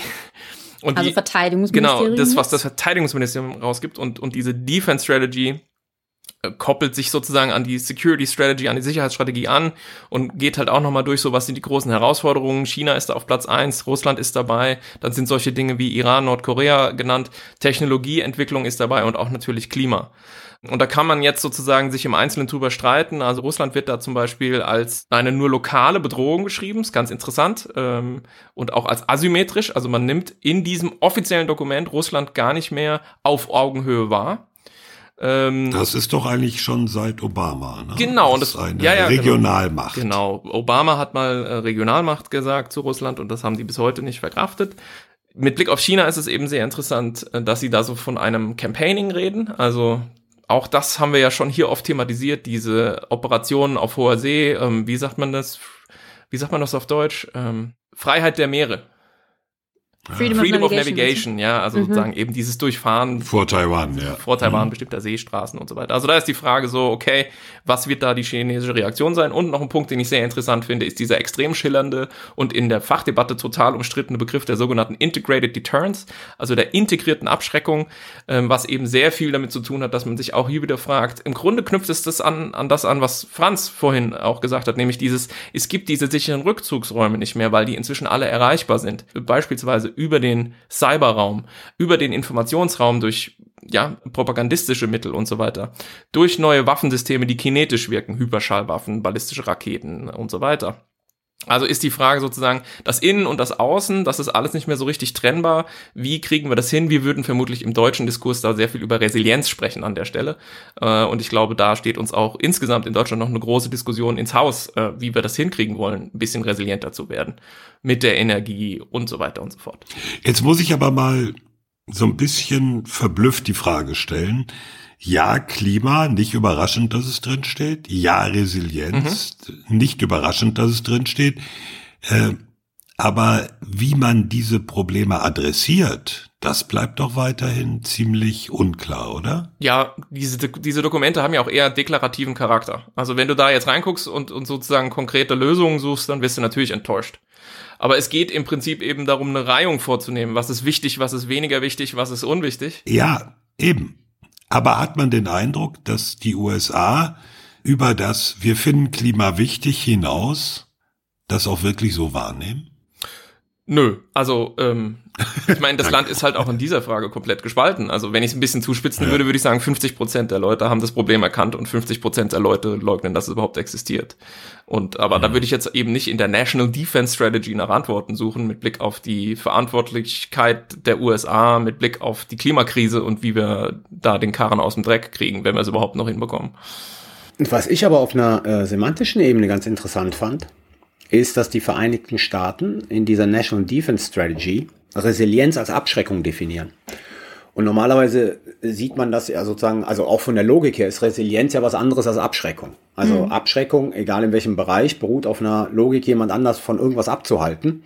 Und das ist eine militärische Logik durch halt, ich glaube, das erste ist auch Deterrence by Punishment, ne? Nee, by Denial, äh, was da drin steht. Und dann kommt halt Deterrence by Resilience. Und ähm, ich sage jetzt mal so, das klingt so ein bisschen, als ob die das Papier von Konstantinos Zetsos, äh, das er für Metis geschrieben hat, äh, vor ein paar Monaten gelesen hätte, der nämlich meines Wissens als erster die, die genau diesen Punkt macht, zu sagen, man kann Resilienz auch als eine Art von Abschreckung verstehen, die aber sozusagen nicht dieser militärischen Logik unterliegt. Und das finde ich schon interessant, dass hier Abschreckung und Resilienz zusammengebracht wird in einem semantischen Begriffspaar. Erklär mal, wie das funktioniert. Wie ist Resilienz einer Gesellschaft oder ja in gleichzeitig Abschreckung?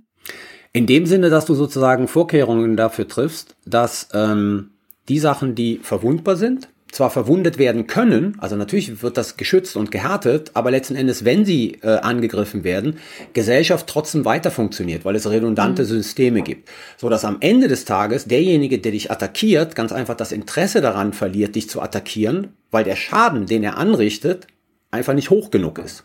Oder beziehungsweise überhaupt gar kein Schaden existiert, weil die Gesellschaft einfach weiter funktioniert in ihrer kritischen Infrastruktur und in all den anderen Bereichen. Und das ist natürlich ein abschreckender Effekt, wenn du es so nehmen willst, weil irgendwann mhm. sagt er, es bringt einfach nichts, dich über Cyber anzugreifen ja, okay. und versuchen, deine Wasserversorgung lahmzulegen. Es ist eine Manipulation des Kosten-Nutzen-Kalküls des Gegenüber, aber nicht indem du ihm erhöhte Kosten androhst, sondern minimalen Nutzen mhm. quasi voraussagst. Wenn es einfach nichts bringt, all diese Angriffe zu machen, weil die absorbiert werden gegenüber, dann lässt man sie bleiben. Das ist so ein bisschen die Idee dahinter. Ähm, ja. Wollen wir weiterreiten zur Nuclear Posture Review, weil Okay, das machen wir ja. dann noch abschließend, weil ich glaube, wir haben schon einiges auf der Uhr inzwischen. Ähm, Nuclear Posture Review ist also im Prinzip das Strategiedokument der USA, mit dem sie sagen, warum sie Nuklearwaffen haben und was sie damit machen wollen. Und auch hier würde man äh, bis auf ganz kleine semantische Feinheiten von einem Status Quo-Dokument sprechen können. Interessant ist es deswegen, weil natürlich die langjährigen Hörer äh, und Hörerinnen äh, aus Episode 49 sich noch erinnern an unsere Diskussion, dass wir mal über Sole Purpose oder No First Use gesprochen haben. Also eine, einen ja, einen möglichen Wandel in der US-Nukleardoktrin, den man sich von beiden mal erhofft hatte, der eben den Zweck von Nuklearwaffen stärker noch begrenzt, als er ohnehin schon war, eben hin zu so einer Vorstellung, dass sie nur einen einzigen Zweck haben, nämlich eben den nukleare Angriffe abzuschrecken, diese sogenannte Sole Purpose äh. Und da haben wir dann eine große Debatte drüber geführt, ob das das gleiche ist wie No First Use, also so ein Versprechen, die nie als erstes einzusetzen oder nicht. Kurz gesagt, all das ist äh, nicht in diesem Dokument aufgetaucht, äh, kann man sich, glaube ich, auch relativ leicht erklären. Warum? Weil ich nehme an, dass die letzten äh, paar Monate da massiv dann auch nochmal auf dieses Dokument eingewirkt haben. Ähm, es ist jetzt die Rede von einer Fundamental Role, also von einer fundamentalen Rolle, einer grundlegenden Rolle, die Nuklearwaffen einnehmen. Und das ist eben Abschrecken von Gegnern, Rückversichern von Allianzpartnern und als drittes das Erreichen von Zielen, wenn die Abschreckung versagt. Was das sein soll, keine Ahnung. Das ist so ein bisschen Nuklear-Abschreckungs-Voodoo, ja. Ähm, weil wenn die Abschreckung versagt, glaube ich, erreichst du so richtig keine Ziele mehr. Ähm, ist das auch ein Abschied von Goal Zero? Sowieso. Also natürlich ist es äh, dadurch, dass es ein Status Quo-Dokument ist, ein Verlängern der bestehenden Infrastrukturen und auch Doktrinen. Und mhm. wer jetzt sozusagen aus einer Richtung Global Zero oder ähm, International Campaign to Abolish Nuclear Weapons ICANN, also Atomwaffenverbot auf dieses Dokument guckt, ist naturgemäß extrem enttäuscht. Es gibt so ein paar kleine Lichtblicke, also der sogenannte Hedge Against an Uncertain Future ist raus. Also das war mal so eine Formulierung, dass man sagte, irgendwie haben Nuklearwaffen auch so eine magische Rückversicherungsfunktion gegen alles Mögliche, was mal passieren könnte. Also wenn die Aliens landen, so ungefähr, dann haben wir die auch noch. Das hat man rausgestrichen, weil keiner so richtig weiß, was das eigentlich bedeuten soll. Und man ist eben zurück an diesem Punkt, fundamentale Rolle abschrecken, rückversichern und eben ähm, Einsatz nur in Umständen, wenn wirklich vitale Interessen auf dem Spiel stehen. Und ansonsten wird halt modernisiert, also die sogenannte Triade, ähm, die landgestützten, seegestützten und luftgestützten Streitkräfte, die werden alle modernisiert. Das nukleare Kommandosystem wird äh, modernisiert und so weiter.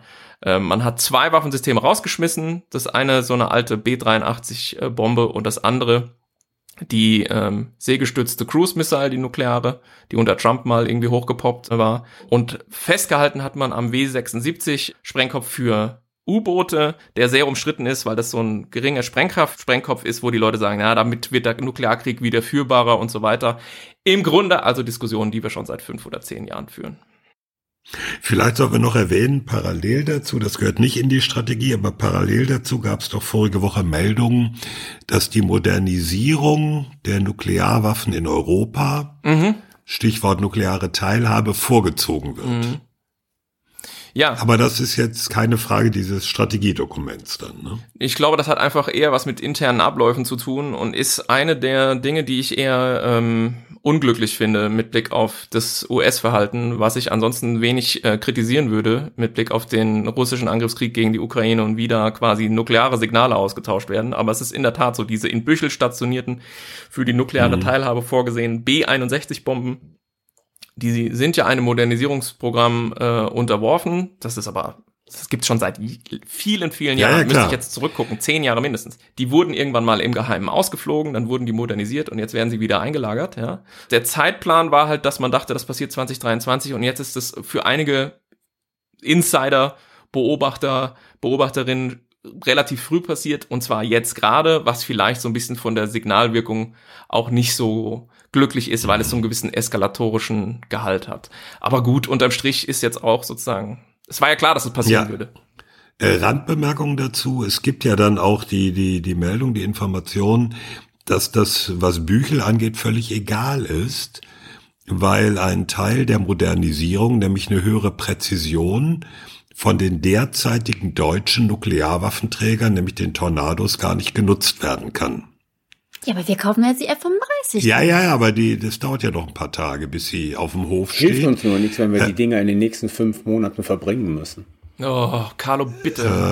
Hallo. Carlo. Ja, was denn? Ja, was denn? Jetzt ist deine, So. jetzt ist deine, äh, deine Leitung plötzlich wieder gut, ne? Wenn's, wenn nuklear getrollt werden kann. Darf ich mit einem letzten Gedanken abschließen? Und zwar, was bedeutet jetzt das alles, ähm, also all diese Buchstabensuppe und diese Dokumente für Europa und Deutschland? Ähm, also es gibt ja einen Teil, also jetzt in der NSS zum Beispiel gibt es einen Teil für, zu Europa, der sehr nett ist, ne? Europa als die wichtigsten Partner und hast du nicht gesehen und wir werden mehr machen in Europa, spend more, äh, sind, wir sind Unterstützung von einem Europa, das whole, free and at peace, also ganz frei und im Frieden ist, äh, wird nochmal bestätigt. Also hier sollte man denken, alle super happy. Gleichzeitig aber, das, was wir diskutiert haben, zeigt sich eben auch, naja, also die USA werden mit ihrem Demokratie zu Hause Projekt ähm, durchaus auch erstmal selbst beschäftigt sein. Und es droht uns ganz klar diese Frage des China-Wettbewerbs. Das sehen wir ja schon aktuell mit der Debatte über Scholzes Reise nach China. Ähm, die USA stellen sich das anders vor, als wir das gerade machen. Ähm, das ja, bleibt sicherlich noch mit uns in dieser entscheidenden Dekade, die uns. Das war ein super Fazit schon für Thema 2. Ja, es war ein Fazit. Trotzdem habe ich noch eine ganz kurze Frage. Eure Einschätzung, hat das in irgendeiner Form Einfluss auf die ja derzeit erarbeitete deutsche nationale Sicherheitsstrategie? Klar. ja, lesen natürlich. tun sie es, ne? Carlo, warum Also, sag mal. Weil es unser wichtigster Verbündeter ist. Deswegen schauen wir uns genau an, was die da reingeschrieben haben und gucken, wie wir es dann anpassen. Willst du noch mehr wissen, Frank? Warum flüsterst du jetzt hier? Ich würde ja gerne wissen, was wir da anpassen. Also was interessant ist, da ist ja, dass die ähm, National Defense Strategy von Integrated Deterrence redet. Und Frank hat ja schon gesagt, irgendwie, das ist auch so ein bisschen was mit dem Inneren und sowas. Ne?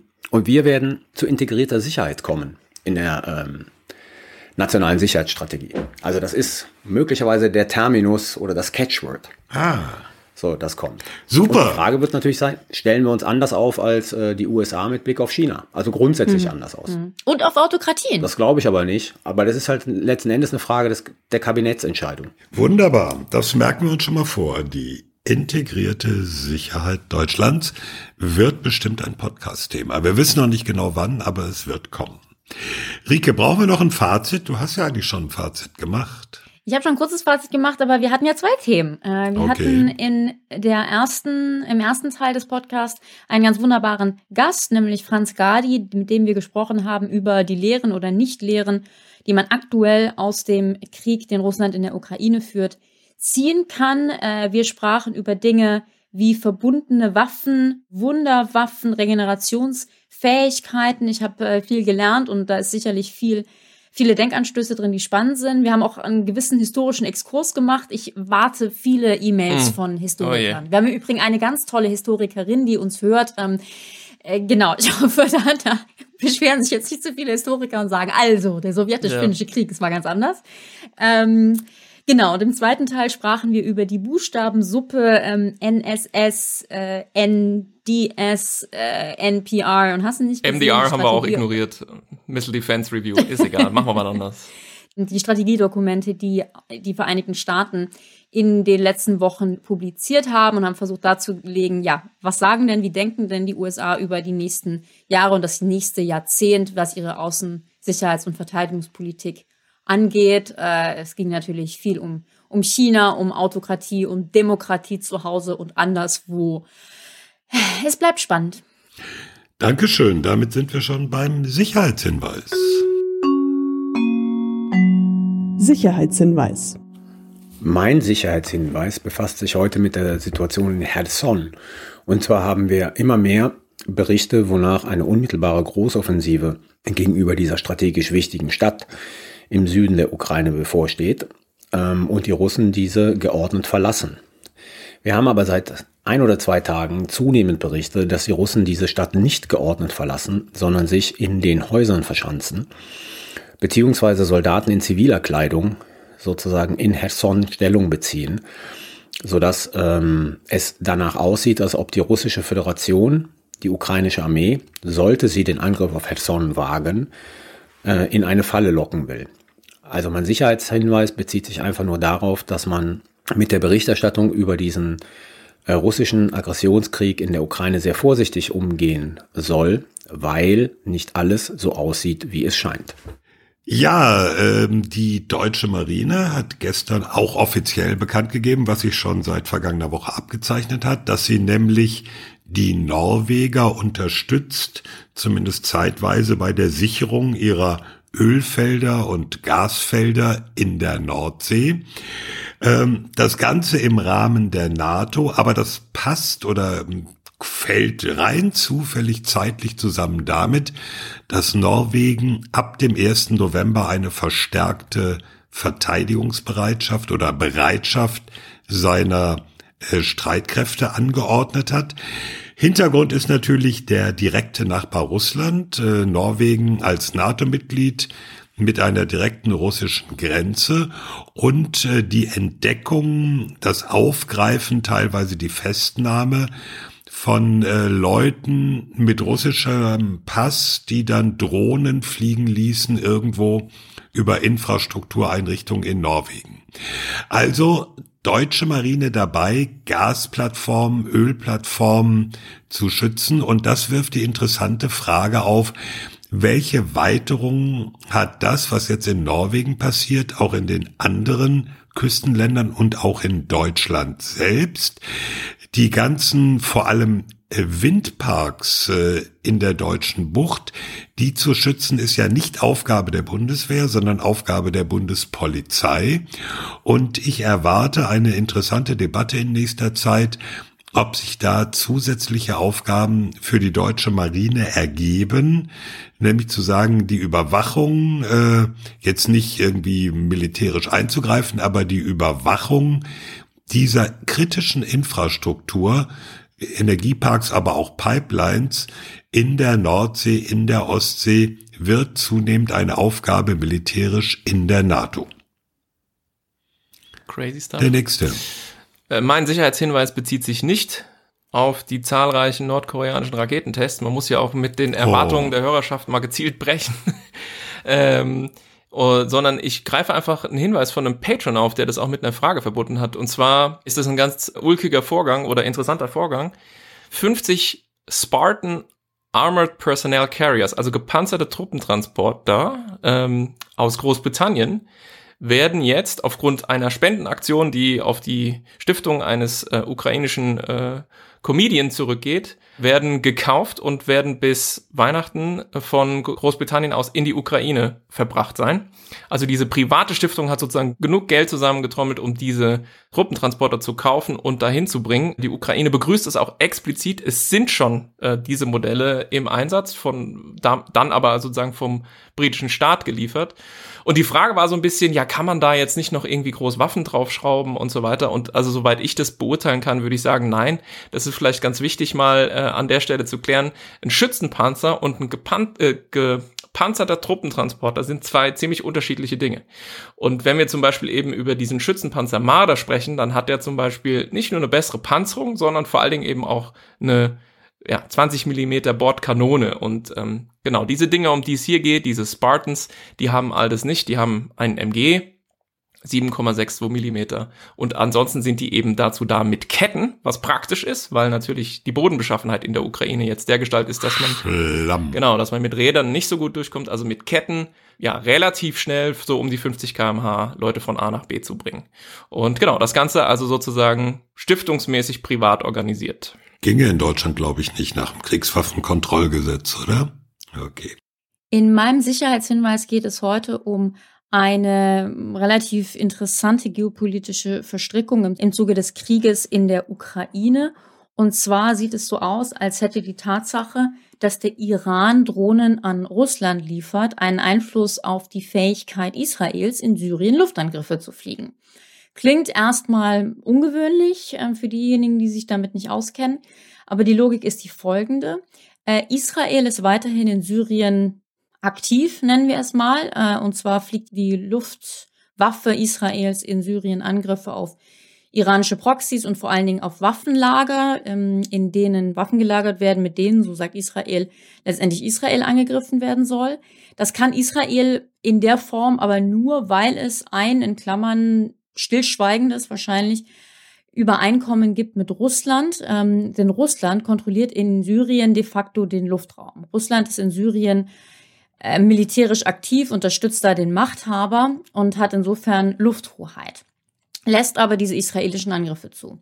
So, jetzt haben wir aber die Situation, dass Russland eben diese Lieferungen der Drohnen aus dem Iran braucht und ähm, die Israelis machen sich da jetzt ganz aktiv Sorgen, weil sie eben Sorgen haben, dass Russland dann diese Luftschläge in Syrien nicht mehr zulassen wird, denn das wäre ja dann gegen die Iraner oder iranische Proxys, ähm, äh, um, es, um es korrekter zu sagen. Und jetzt, wo Russland mit den Iranern eben stark äh, kooperiert, ob dieser Drohnenlieferungen, auch Trainings und andere Situationen, ja, könnte es da zu Problemen kommen. Ähm, aktuell, so wie ich das sehe, sind das nur Befürchtungen. Es ist aber so, sagt die israelische Zeitung Haaretz, dass die israelischen Angriffe in Syrien schon abgenommen haben. Ob das jetzt wegen dieser iranisch-russisch-israelischen Dreiecksbeziehung ist oder nicht, ähm, kann ich jetzt persönlich so nicht nachvollziehen. Aber man sieht, der Ukraine-Konflikt hat ja die interessantesten geopolitischen Konsequenzen. Das war der Sicherheitshinweis. Sicherheitshinweis. Ja, damit sind wir am Ende einer heute ziemlich langen Folge. Euch hat München wahrscheinlich genauso gut gefallen wie uns. Unser Live-Auftritt in der israelitischen Kultusgemeinde. Ja. Ich fand's toll. Das ist schön. Ich habe hab nachprüfen können, dass ihr alle tatsächlich existiert, dass ihr keine Deepfake-Videos seid. Aber äh, natürlich war ein Punkt. Äh, ich habe eine Brezel bekommen. Ja, das war alles super. wir hatten begrenzte Zeit, wir konnten nur eine Stunde reden wegen der Fernsehaufzeichnung. Trotzdem denke ich, wir machen sowas wieder. Ne? Sieht sehr danach aus, ja. Absolut. Ja. Ich möchte auch, ich, ich möchte auch an dieser Stelle all jenen danken, die mir in dieser einen Stunde, die wir im Foyer standen, beständig Gin Tonics in die Hand gedrückt haben, so dass ich da, glaube ich, mit fünf Gin Tonics in einer Stunde nachher ah. rausgewackelt bin. Dankeschön nochmal an dieser es, Stelle. Es blieb, das, es blieb nicht ohne Wirkung, äh, wie ich bestätigen ja. kann. ähm, und äh, uns wurde schon irgendwie hier eine Einladung äh, ausgesprochen nach Hamburg ins Wohnzimmer von einem der Hörer. Er sagt, er macht auch irgendwie, die Oma kocht auch für uns und so. Und wie viele Leute passen da rein? Ja, nicht so viele. Ich glaube, daran scheitert Also als nächstes haben wir dann doch vermutlich Berlin auf dem Zettel. NRW, NRW. Und auch NRW auch. wird auch noch abgedeckt. Wie auch immer, dieses Jahr wird es natürlich nichts mehr, aber für nächstes Jahr sind wir dabei, die Planung jetzt langsam mal anzufangen. Und verraten wir da ein also, Geheimnis, wenn wir sagen, dass während wir hier die Aufnahme gemacht haben, Phoenix uns eine Mail geschickt hat und schon gesagt hat, lass mal reden über 2023? Nee, ne? Also ich glaube, Phoenix war auch ganz happy damit. Also man, nee. man reden, wird wohl reden davon ausgehen können, dass das in Zukunft live dann immer der Gestalt sich präsentiert. Oha. Jedes Mal Hose. Na dann. Ja, dann bleibt mir nur zu danken. Besonderen Dank an unsere Patrons für die Unterstützung. Danke an Fanny für die Produktion. Das wird ein hartes Stück Arbeit diesmal. Ja, weil wir haben so durcheinander geredet. Alle Informationen zum Podcast findet ihr unter sicherheitspod mit d am Schluss.de und wie üblich, wenn euch der Podcast gefällt, erzählt es weiter, schreibt uns eine gute Bewertung auf der Podcast-Plattform eurer Wahl. Fünf Sterne finden wir geil. Super geil. Auch die Super geil. super, oha, jetzt kommt wieder. Ja, das vertiefen wir jetzt nicht. Insider. So. Die nächste Episode gibt's wieder auch nur auf die Ohren. Was heißt nur? Die gibt's halt als Podcast. Und die nehmen wir auf, geplant jedenfalls am 30. November. Bis dahin.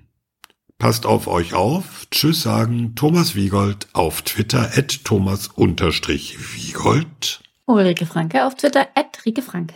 Frank Sauer auf Twitter, at Dr. Frank Sauer. Und Carlo Masala auf Twitter, at Carlo Masala 1 und nicht auf Mastodon. Ah, da reden wir auch nochmal Sagen, Wenn drüber. das jetzt so weitergeht mit Ja. Twitter, müssen wir mal drüber Never, never. diskutieren. Ah, mal TikTok. abwarten. Einfach mal abwarten. Okay, das klären wir intern. Ciao, ciao. Tschüss.